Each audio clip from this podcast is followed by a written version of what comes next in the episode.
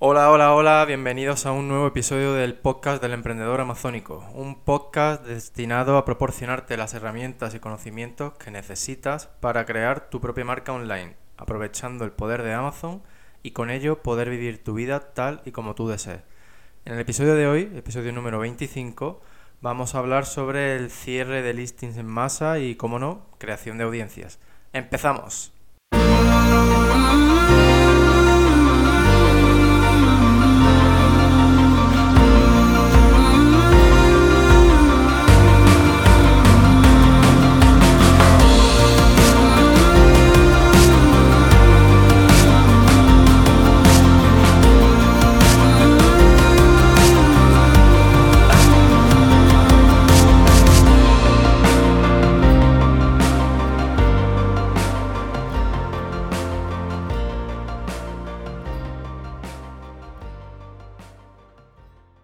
Hola de nuevo, muchas gracias por estar aquí conmigo en un episodio más. Quiero deciros que, antes de empezar, que si escucháis un pequeño movimiento de fondo, un zumbidillo, eso es del, del ventilador de techo porque aquí en Córdoba estamos ardiendo, estamos a finales de junio y bueno, pues hace muchísimo calor y os pido disculpas por si afecta de algún modo a la calidad del audio.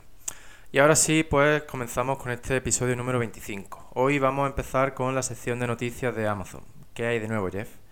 Bien, pues bueno, el amigo Jeff, además de estar despertando una polémica bestial en todo el mundo, porque Amazon no va a pagar impuestos, eh, bueno, no sé si lo sabes ya, pero a pesar de haber generado billones de dólares en beneficios, eh, pues otro año más no van a pagar impuestos.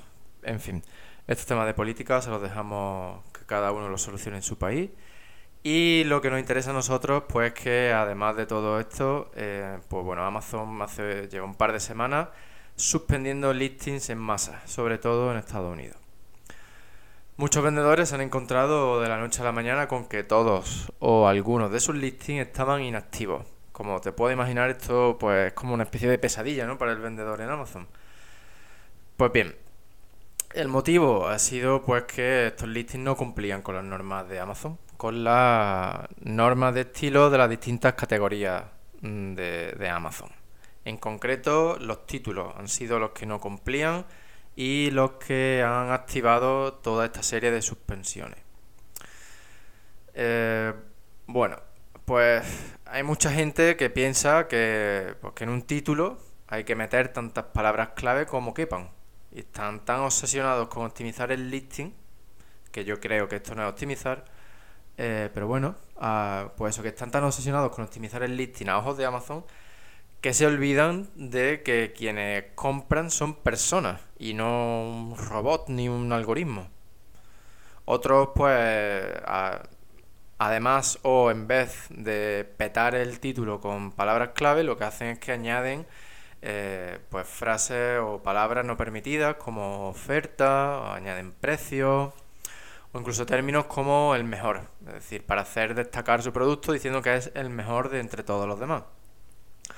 Y bueno, en este último caso en concreto es que si resulta que ese producto no es el mejor, o muy fácilmente, ya que ser el mejor es algo totalmente subjetivo, pues si resulta que la persona o que varias personas reciben este producto que supuestamente era el mejor y ellos piensan que no es el mejor y lo devuelven, y eso perjudica a cómo esas personas ven a Amazon, pues entonces Amazon va a llegar con su hacha y se va a cargar a esos vendedores.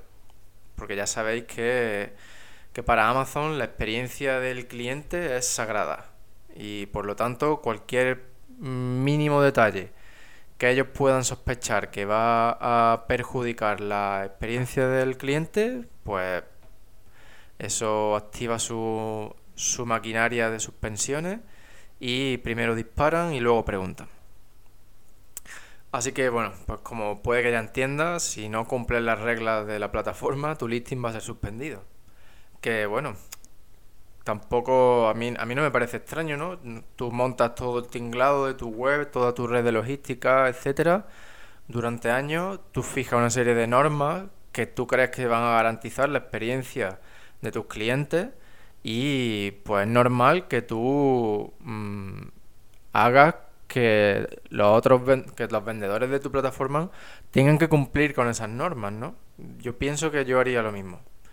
Así que, bueno, lo único que hay que hacer es cumplir las normas o al menos no incumplirlas. Ya sabemos que siempre hay una zona así en tierra de nadie, que es donde la mayoría nos movemos y bueno, pues hay que tener cuidado también ahí, ¿no? Esta vez han sido los títulos, pues dentro de una semana seguramente será otro campo. El caso es que Amazon eh, en los últimos años pues ha, venido, ha dado aviso muchas veces y esta vez pues no ha dado ningún aviso y ha sacado las tijeras y ha empezado a suspender.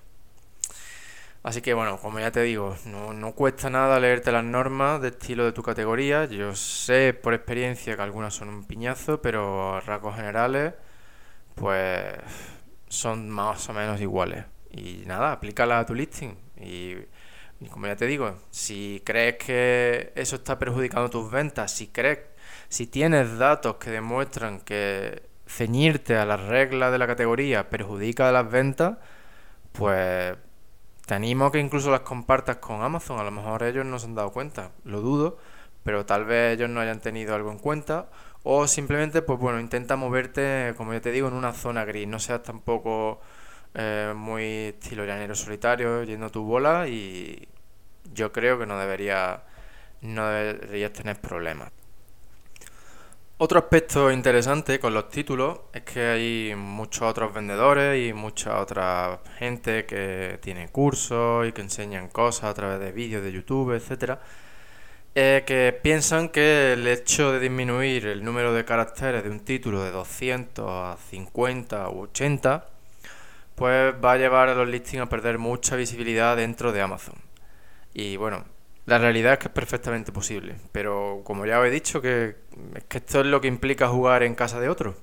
Tienes que aceptar sus reglas si quieres tener acceso a millones de compradores que de otra forma te costaría muchísimo, muchísimo poder acceder a ellos.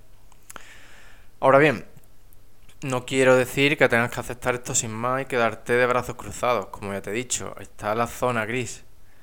Además, lo que realmente quiero transmitirte con esto último, que no te quede de brazos cruzados, es que mm, si bien no sirve de nada que malgastes tu tiempo y tu energía tratando de encontrar la forma de hacerle la cabra a Amazon, es decir, de tratar de buscar la última táctica para que tu listing aparezca en los primeros puntos de resultados, pero que eso a su vez implica que si Amazon te pilla te suspende la cuenta, pues que en vez de que haga que juegue ese juego, que yo no lo quiero, yo ya lo he jugado y no me gusta, porque es que te gastas, te gastas mucho dinero en cursos de gente que se dedica a encontrar el punto débil del algoritmo de Amazon o cómo podemos coger este atajo o este otro o la última técnica para posicionar tu producto en cuestión de horas. Y lo que quiero decirte es que todo esto te va a distraer, te va a costar dinero. Estas son personas que se ganan la vida vendiendo cursos porque saben que hay muchos vendedores desesperados por encontrar una varita mágica o la lámpara del genio que le haga triunfar en Amazon. Estas personas están desesperadas por tener éxito de forma rápida y fácil. Mm, Créeme, yo he estado en esa situación y es muy fácil sentirte tentado por todo lo que te ofrezcan. Pero igual que yo he estado ahí, no quiero que tú cometas los mismos errores, porque esto es pan para hoy y hambre para mañana. Por lo que ya te digo, no te recomiendo que sigas esto. Y que en lugar de dedicar tu esfuerzo a ver quién es el último gurú que tiene la bala de plata, como dicen en inglés, o la varita mágica, que en lugar de eso, pues que eh, dediques tu esfuerzo a crear eh, activos que tú controles, que tú controles y que garanticen eh, tu éxito no solo inmediato, sino futuro. Porque aquí yo desde el primer día lo que vengo, quiero transmitirte es que aquí estamos creando un negocio de verdad. Esto no es em, un pasatiempo única y exclusivamente esto no es para que tú ganes un poquillo de dinero y te vayas de vacaciones. Aquí, como ya te dije, se requiere trabajo duro y, constante y continuado, porque estamos creando algo a largo plazo. Ya te he dicho, mi objetivo es vender la empresa. Si el tuyo es el mismo, genial. Si no quieres venderla, quieres pasarla a tu hijo, a tu descendencia o simplemente seguir con ella hasta que te mueras, estupendo, pero en ambos casos estamos jugando a largo plazo. Entonces, uno de los principales activos y más fundamentales que tú puedes crear para tu empresa es crear una audiencia. Porque con la audiencia los problemas anteriores de los que hemos estado hablando desaparecen. Como ya hemos hablado en otras ocasiones, cuando tú tienes tu propio público eh, con el que tú controlas los canales de comunicación, pues tú puedes dirigir a ese público hacia tus productos o hacia la página que tú quieras. Esas personas confían en ti, confían en tu contenido, confían en la calidad de tus productos y por lo tanto confían en tu marca. Si tus productos están en Amazon y tú diriges a tu público desde otras plataformas externas a Amazon, estás enviando lo que se conoce como tráfico externo. Amazon adora, adora que envíes tráfico a su web, ya que estarás enviando clientes potenciales, muchos de los cuales serán nuevos clientes, y además Amazon no habrá tenido que pagar nada por adquirir esos clientes. Por lo tanto, si ese tráfico de visitantes que tú estás enviando a Amazon, a, ya sea a tus páginas de productos o a tu tienda, pero si además esas personas eh, compran tus productos o compran otros productos, entonces Amazon se pondrá aún más contento y te premiar, y premiará tus listings, haciéndolos pues subir en los rankings y promocionándolos de muchas otras formas y en otros sitios a los que no se puede acceder a no ser que Amazon quiera.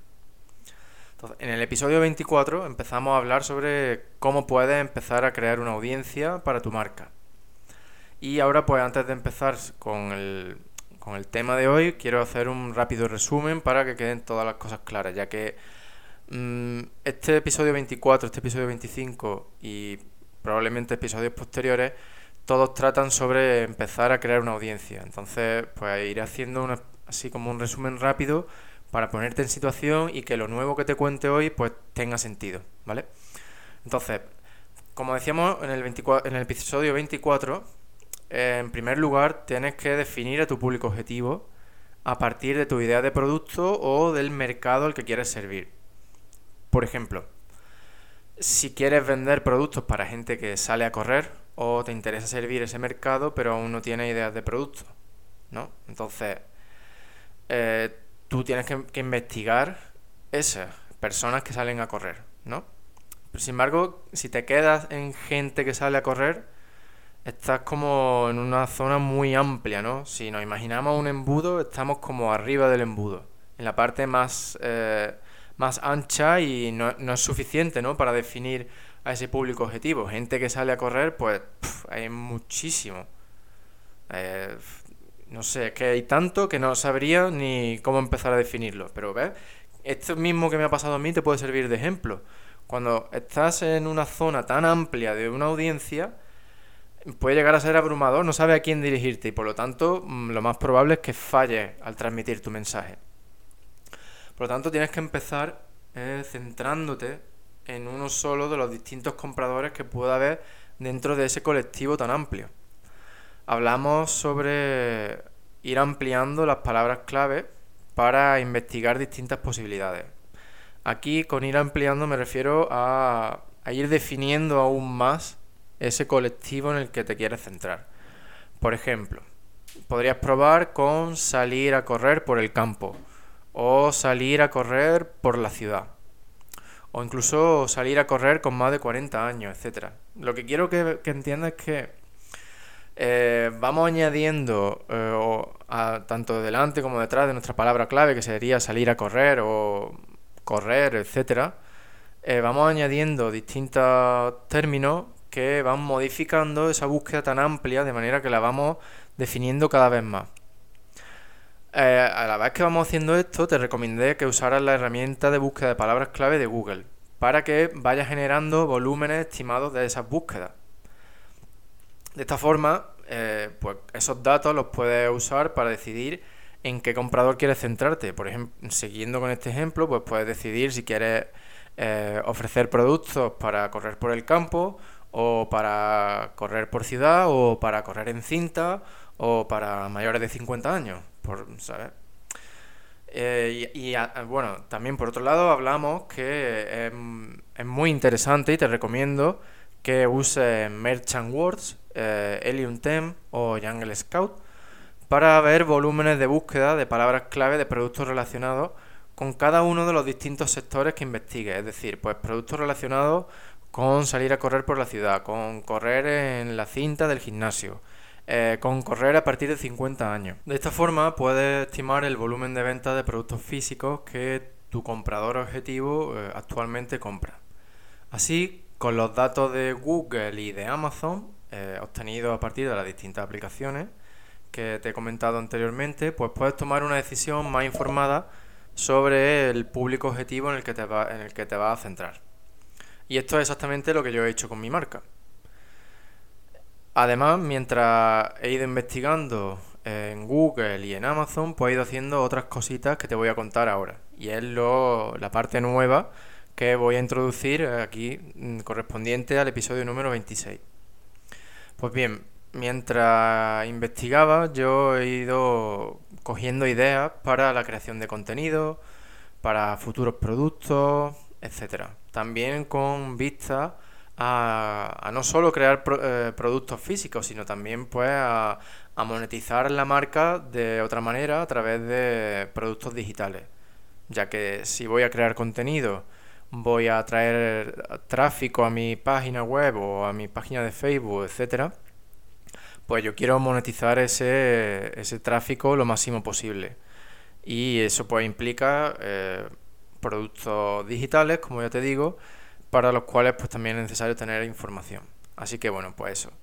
he ido cogiendo ideas, he ido, he ido tomando nota eh, de todo lo que me ha ido llamando la atención. Y, esto es algo que recomiendo, que te recomiendo eh, muy, muy, muy encarecidamente. Eh, es fundamental que haga esto. si ya has hecho algún tipo de keyword research, seguro que te has dado cuenta de la barbaridad de ideas de productos que se cogen. Pero es importante que tengas la mente abierta y que no solo te centres en ideas de productos para vender en Amazon, sino que pienses que, que igual que coges ideas de productos, toda esa información que está ahí disponible para ti eh, te puede servir para coger ideas de contenido, de diferenciación de productos o incluso de mercados alternativos. Como ya te digo, seguro que haces una keyword research y se te va el tiempo pensando, imaginando en, bueno, si lanzar este producto, ah, pues mira, este otro lo puedo lanzar, tiene muy buenos volúmenes de, de ventas, poca competencia, etcétera, en fin. Si ya has hecho esto, sabes perfectamente de lo que te estoy hablando. Otra cosa muy importante es que anotes las palabras que usa tu público objetivo. Y con esto me refiero a las frases exactas que usan cuando hablan sobre un producto, sobre un problema, eh, sobre cosas que le gustan, etc. Em, para este aspecto viene, viene muy bien, viene genial estudiar las opiniones de Amazon. No solo las opiniones buenas de 5 estrellas, sino todas. Te estoy hablando de hacerlas todas. Y que apuntes todo lo que te llame la atención. Esto, bueno, es algo que lleva mucho tiempo, que no es escalable, pero si lo haces bien, solamente tendrás que hacerlo ahora. Pero es muy importante que lo apuntes todo y que lo mires lo máximo que puedas. Todo, la más, que adquieras la máxima información que puedas. Para que así, pues, cuando hayas recopilado la suficiente información, empezarás a ver patrones. Y en los patrones donde está el tesoro. Porque los patrones eh, normalmente representan comportamientos generalizados. Y esto pues simplemente significa que la información que tienes recopilada, esas frases que has apuntado, puedes usarla en tu listing, en el copywriting de tu web e incluso en el contenido que crees sin temor de que tu público objetivo no se sienta identificado con ello. Porque hay información que tú ya has obtenido de patrones de tu público objetivo. Por lo tanto, lo más probable es que la gente sienta como que está leyendo sus mentes. Como ya te digo, todo esto eh, lleva mucho tiempo, pero esto es bueno también, porque por este mismo motivo la gente no lo hace. Casi nadie hace esto. El 90 y pico por ciento de tus competidores mm, y de tus no competidores no hacen esto porque como te puedes imaginar, lleva mucho tiempo. Yo te digo que lleva mucho tiempo porque al final tienes que leer, tienes que leer todo, tienes que tomar notas, etcétera. Y bueno, sin embargo, todo este proceso de investigación es esencial para que tu marca crezca sobre unos buenos cimientos. Aquellos, aquellos vendedores que no empiezan eh, realizando esta investigación eh, de una forma tan exhaustiva, sino que se quedan en la superficie, en validar que el producto se vende, etcétera, pues al final seguro que terminan por hacerla. Te lo digo por experiencia, yo no hice esto cuando empecé con mi marca y esta vez no es la primera vez que lo hago ya. O sea, yo ya he, he llevado a cabo investigaciones de mi público objetivo en más de una ocasión.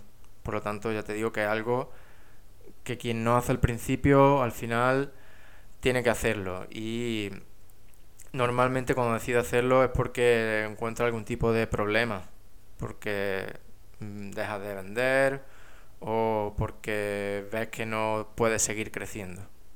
Entonces yo pienso que es mucho mejor em, hacer esto ahora, dedicar todo este tiempo al principio, que no eh, cuando te hayas gastado miles de euros y hayas puesto muchas horas de trabajo para desarrollar productos que puede ser que la gente no compre. Puede que se dé el caso, hay mucha gente que le ha pasado eso y, es, y principalmente el problema era que no habían investigado de manera exhaustiva a su público objetivo. Es muy probable que ahora mismo estés pensando que, bueno, que tú seguramente no vas a tener ese problema de que la gente no, no compre tu producto, ¿no? Porque con las aplicaciones tipo Jungle Scout o Viral Launch, pues puedes estimar la demanda de un producto antes siquiera de buscar fabricantes, ¿no? Y bien, sí, todo eso es correcto, pero también es verdad que esas estimaciones pues son estimaciones y que se basan en lo que hay actualmente pero no te dicen cómo diferenciarte para hacerte un hueco en el mercado, para conseguir que parte de ese pastel de, de venta pase a tu cuenta y deje de estar en la cuenta de los vendedores actuales, los cuales por otro lado tienen más opiniones y mejor historial de venta, es decir, tienes que hacerte un hueco en ese mercado. Además, mm, por otro lado, ¿quién te dice a ti que esos otros vendedores no están donde están porque llevaron a cabo una investigación exhaustiva antes de lanzar sus marcas. Entonces, yo te recomiendo que te sumerjas tanto como puedas en tu público objetivo y que lo hagas al principio, incluso antes de buscar proveedores. Mm, yo lo estoy haciendo y con las próximas marcas que lance lo voy a hacer. Así que mm, mis siguientes pasos van a ser estudiar foros y las principales webs que visita mi público objetivo. Mm, por ahora eh, me he impreso unos buenos tacos de folios con eh, publicaciones de foros y comentarios de los usuarios. Y lo que voy a hacer pues es eh, ir subrayando todo aquello que me llame la atención y tomando notas. Ya he empezado y bueno, pues el objetivo es encontrar ideas para crear contenido y encontrar patrones y problemas principalmente. Patrones sobre problemas que tenga mi público objetivo y usar pues y bueno, lo que te contaba antes también, frases que ellos usan para expresarse tanto de cosas buenas como malas, cosas que le faltan a los productos que hay en el mercado, etcétera. Y, y eso, pues desarrollar contenido basándome en mi investigación. Otra cosa que quiero dejar clara es que en esto de la investigación no hay reglas. Aquí se trata pues de pasárselo lo mejor posible investigando a tu público objetivo. Tienes que ser creativo, ir dando pasitos. Yo te he dado algunas líneas que puedes usar para empezar, algunas guías, herramientas, etcétera. Pero esto es algo que cuyo desarrollo depende de ti. Y bueno, empieza por donde yo te voy indicando y ve dando pasitos poco a poco y ya verás la gran cantidad de información mm, que vas a recopilar sobre tu público objetivo. Otro aspecto muy interesante de llevar a cabo esta investigación por adelantado, como ya te he dicho, antes incluso de que empieces a buscar proveedores, es que puede que descubras que este mercado realmente no te interesa como pensabas. Es perfectamente posible. Simplemente pues te metiste en esta idea porque te pareció que tenía eh, sentido económicamente, que te iba a permitir alcanzar tu objetivo eh, económico, pero cuando empiezas a investigarlo resulta pues que no te atrae, que no te llama la atención. Así que mm, mejor dejar la idea de lado al principio, ¿no? Y empezar con otra que también te ayude a alcanzar te permita alcanzar tu objetivo económico, pero que te ilusione, que te parezca más atractiva, más interesante, mejor hacer ese cambio al principio que no cuando tengas miles de unidades de inventario y tengas que venderlas sin tener ninguna ilusión. Finalmente, y ya para cerrar el episodio de hoy, quiero decirte que investigar a fondo tu público objetivo está genial y es algo necesariamente crítico pero no, no quiero que dejes que esto te ancle y que no te permita avanzar. Yo en estos casos siempre uso la regla del 80%.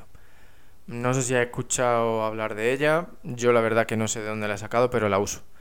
Y simplemente significa que cuando creas que estás en torno al 80% avanzado en tu investigación, pues que es el momento de dar el siguiente paso. No te paralices pensando en que tienes que llegar hasta el final, hasta el 100%, investigarlo absolutamente todo para que todos los cabos queden atados, porque la realidad es que cuando tú investigas a las personas nunca termina, porque somos personas, somos diferentes unos de otros a pesar de tener patrones eh, comunes y por lo tanto yo creo que una vez que llega al 80% los patrones ya los has descubierto. Y si no lo has descubierto, te queda un 20% más y ahí no lo vas a encontrar. Por lo tanto, alcanza el 80% y sigue adelante.